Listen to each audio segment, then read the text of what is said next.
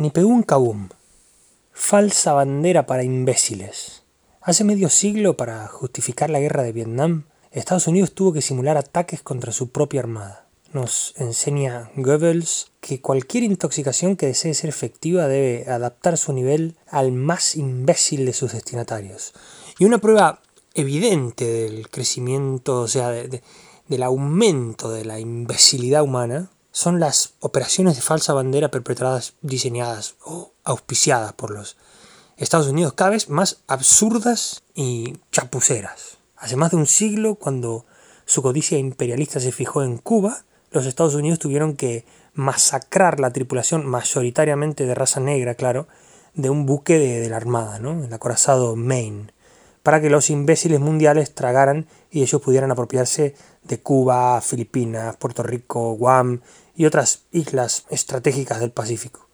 Hace medio siglo, cuando quisieron justificar eh, su intervención en la guerra de Vietnam, los Estados Unidos tuvieron que simular ataques contra barcos de su propia armada, ¿no? como dije antes. Aunque ya no necesitaron matar a sus tripulantes para que los imbéciles tragaran. Hace 15 años a Estados Unidos le bastó con mostrar unas diapositivas de unos bidones arrumbados en un sótano para convencer a los imbéciles de que Saddam Hussein guardaba armas de destrucción masiva y ahora les bastan unos desperfectos en los petroleros que cruzan por el estrecho de Hormuz para eh, convencer a los imbéciles de que hay que endurecer las sanciones económicas o declarar la guerra a Irán. Qué nostalgia de un mundo en el que los imbéciles, para tragarse las intoxicaciones, necesitaban que los intoxicadores organizasen pantomimas convincentes. Imbéciles de antaño, ¿no?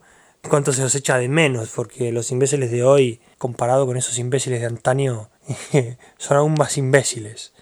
Estos ataques se perpetraron además cuando las autoridades iraníes acababan de recibir al primer ministro japonés, ¿no? este Shinzo Abe, con la esperanza de que actúe como mediador en su conflicto con Estados Unidos, ¿no? O casualidad. Uno de los petroleros atacados, aunque navegaba bajo pabellón panameño, pertenece a una compañía naviera nipona. O casualidad.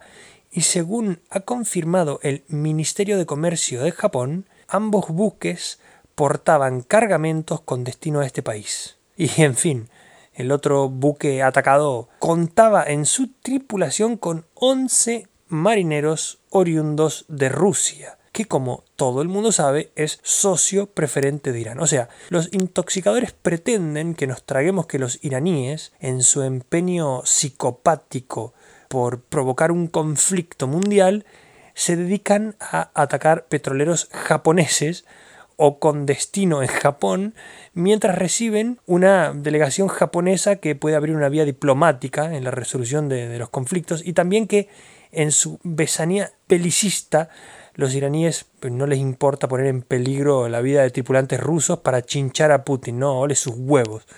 Ante una operación de falsa bandera tan burda, uno debe hacerse la vieja pregunta que siempre se hacían los latinos, ¿no?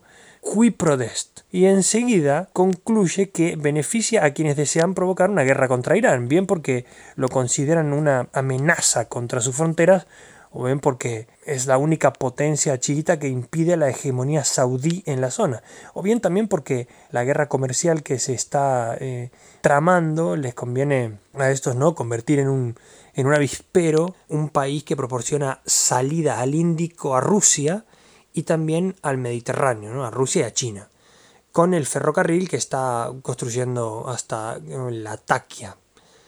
Bien porque es la única nación que puede desafiar el imperio del petrodólar como antes osaron hacer el Irak de Hussein o la Libia de Gaddafi, ¿no?